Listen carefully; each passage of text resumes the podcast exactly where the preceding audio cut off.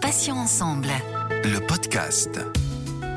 Bonjour à tous et à toutes et soyez les bienvenus. C'est Céline avec vous sur Patients Ensemble.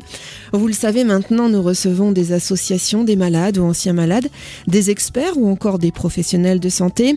Aujourd'hui, j'accueille Lillison, atteinte d'un cancer du sein à 29 ans. C'était en 2014. Elle décide de créer un blog, Ciao Gunther, où elle y raconte son quotidien, ses émotions, ses interactions avec le personnel médical, ses ressentis et ses découvertes également sur la maladie. Auteur de plusieurs BD à visée thérapeutique, j'ai envie de dire.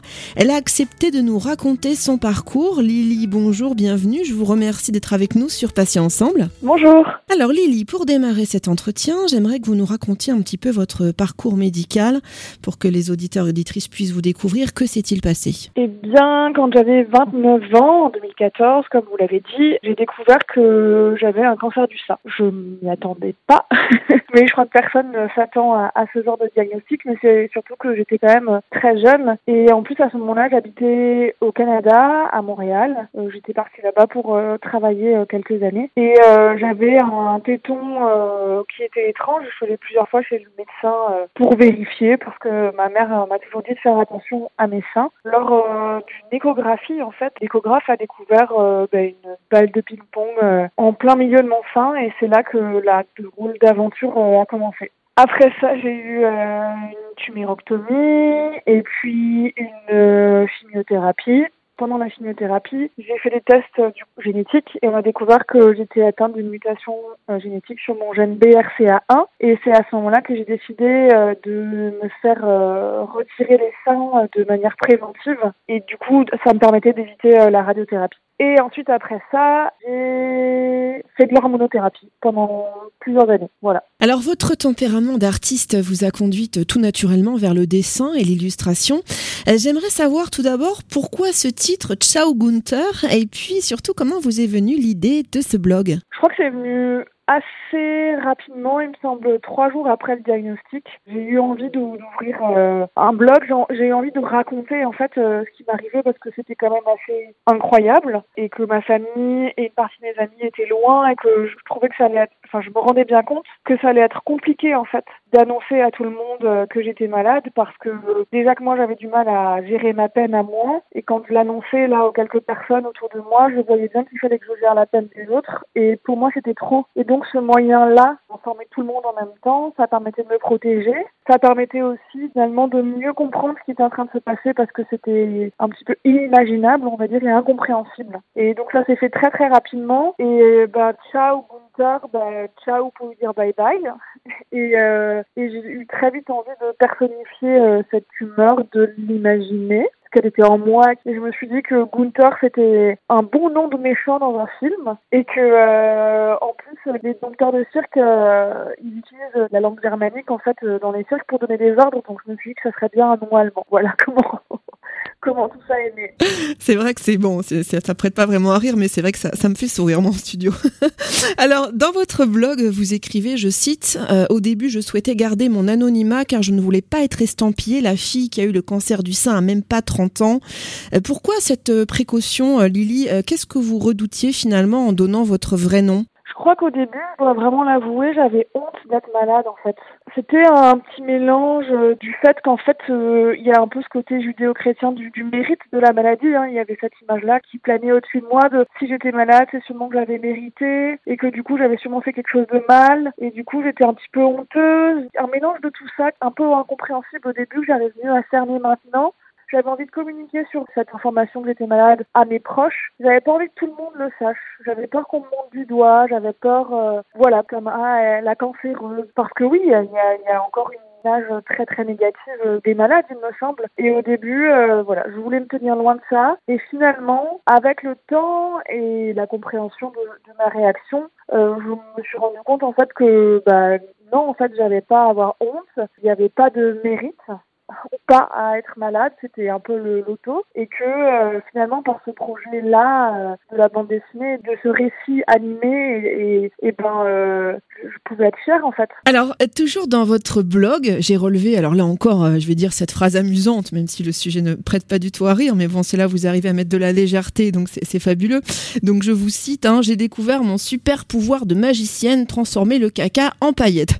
Est-ce que cela veut dire que vous avez su faire du positif avec du négatif Oui, enfin en tout cas, dans une situation euh, aussi euh, catastrophique et pourrie, enfin et négative, moi ce qui m'a permis de m'en sortir et, de garder la tête hors de l'eau, c'est de voir euh, toutes ces petites choses, même infimes, qui étaient drôles, qui étaient belles, qui pouvaient apporter de la joie et, c'est celle-là que j'avais envie de mettre en, en, valeur en fait, pour moi, pour mes proches et puis pour mes lecteurs aussi. Et ça me paraissait important et et je l'ai fait naturellement, enfin sans me forcer. Et ça, je pense que après chacun euh, fait comme il peut en fait, parce que c'est pas forcément euh, la marche à suivre pour tout le monde. Je pense que on peut pas se forcer à aller bien, on peut pas se forcer à être positif, mais en tout cas pour ma part, ça a été une manière de m'en sortir.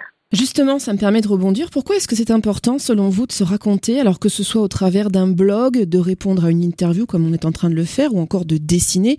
Est-ce que c'est véritablement utile, euh, je pèse mes mots, quand on est malade et qu'on souffre de se livrer? Alors, je pense qu'il y a quelque chose de thérapeutique et de catharsique dans le fait de coucher ses émotions euh, en peinture, en musique, euh, par n'importe quelle manière. Hein. Je pense que on sait aujourd'hui que l'art-thérapie a vraiment des bienfaits. Alors après, vous utilisez le mot livrer. Je pense que on n'est pas, enfin c'est à chacun de décider si ce genre de choses, on a envie de le livrer à beaucoup de monde par le biais par exemple des réseaux sociaux, ou si on a envie de le garder pour soi. Après ça c'est encore une autre étape. Moi, il me semble que le partage d'expériences euh, à grande échelle, euh, moi, m'a beaucoup apporté. Parce que quand j'ai commencé, euh, il n'y avait pas énormément de choses sur Internet par rapport à cette maladie que j'avais, mais il y en avait quand même un peu. Et j'ai pu trouver des blogs de filles de mon âge qui disaient la même chose. Ça m'a fait énormément bien. Ça m'a réconforté. Je me suis sentie moins seule. Et puis, j'ai aussi pu trouver plein d'astuces sur euh, plein plein de choses par rapport à la maladie, à la chimio, aux effets secondaires, à qu'est-ce qui pouvait me soulager. Et ça, c'est méga important en fait parce que les médecins, ils peuvent pas nous apporter ça. Lily, quelles seraient les recommandations que vous donneriez à quelqu'un qui a eu donc un diagnostic de maladie grave, alors ce soit un cancer du sein ou une autre pathologie, euh, et qui souhaiterait écrire un blog Quels seraient euh, vos conseils? Ouh euh, ben, déjà, c'est ça, de, de, de choisir peut-être euh, un médium, mais on peut aussi en utiliser plusieurs. Euh, l'écriture, euh, la poésie, le chant, enfin, il y a vraiment plein de choses et c'est peut-être le moment d'explorer aussi, ce qui nous fait plaisir parce que même si c'est un temps où on est fatigué, ben, c'est aussi un temps où, où je pense que on a la possibilité de prendre plus soin de soi et des fois, c'est aussi un moment où on peut découvrir aussi des choses qui nous plaisent et qu'on n'a jamais eu l'occasion d'essayer. Donc euh, voilà, de tester des, différents médiums, différentes façons de s'exprimer, de peut-être aller regarder aussi ce qui se fait euh, pour euh, s'inspirer, avoir des idées. parce que je trouve que maintenant, ça s'est beaucoup libéré sur les réseaux sociaux. Il y a plein de gens qui font plein de choses, c'est assez extraordinaire. Et puis, bah, de décider aussi si on a envie de le garder pour soi ou si on a envie de diffuser à plus grande échelle. Je sais qu'il y a des gens qui font des chaînes de mails juste pour leurs proches et qui racontent par écrit. Il y a plein de méthodes différentes et euh, et c'est beau en fait. Lillison, le dessin est donc euh, l'expression artistique que vous avez choisie, on l'a compris, pour, euh, je cite là encore, dédramatiser, mais surtout pour informer. Hein, ce sont vos propres paroles. Euh, sur quoi est-il urgent et important d'informer les patientes, selon vous? Ben, c'est sûr qu'on pense toujours, bah déjà les patientes, en tout cas toutes les femmes, déjà sur la nécessité de faire attention à son corps, à tous les changements et de faire attention à ses seins.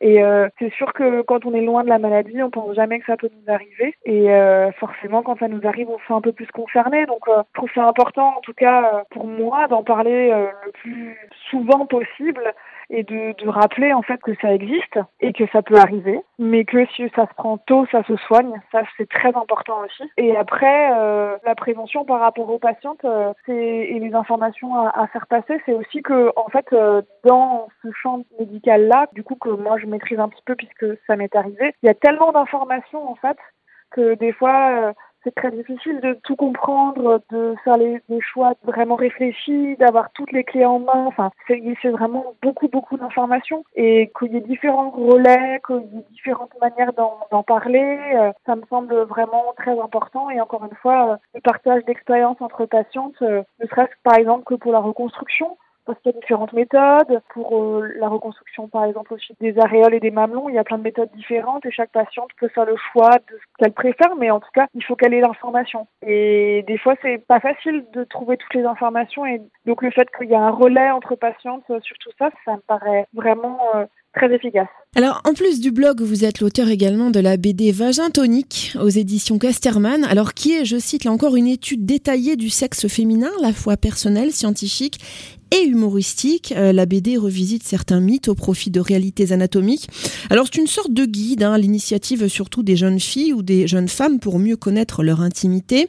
Euh, Lily, d'où vient selon vous cette méconnaissance des jeunes filles vis-à-vis de leur corps? Alors déjà c'est vagine tonique pour le petit jeu de mots. c'est une méconnaissance générale et c'est pas qu'une méconnaissance des jeunes filles. Hein. Euh, je pense que c'est une méconnaissance de toutes les femmes envers leur propre corps, mais je pense que les hommes aussi ne connaissent pas non plus leur corps. Je pense qu'il y a plein de raisons euh, par l'histoire, euh, par euh, l'histoire de la médecine. Je n'arriverai pas tout détailler là tout de suite, mais en tout cas, si je dois parler de ma propre expérience, c'est vrai que je me rendais pas compte avant la maladie à quel point mon corps était vraiment mon outil de tous les jours et à quel point en fait ben, c'est lui qui me permettait de vivre et d'exister et je pense que je ne faisais pas assez attention à lui et n'étais pas assez à l'écoute et peut-être euh, qu'aujourd'hui notre société elle nous pousse aussi à être dans cette peut-être déconnexion de ce corps-là. Et en tout cas l'électrochoc de la maladie m'a vraiment euh, remis en lien euh, avec mon enveloppe et avec euh, tout ce corps-là. Et aujourd'hui je pense que en tout cas pour ma part je suis plus connectée. Et cette bande dessinée en fait elle est partie de cette de ma méconnaissance et de ma mésinformation sur mon corps et plus j'avançais dans mon expérience euh, de la maladie, plus je parlais avec des médecins, plus je me renseignais, plus je découvrais des choses sur mon corps que je ne connaissais pas. Et j'étais en fait affligée par toutes ces informations qui me manquaient.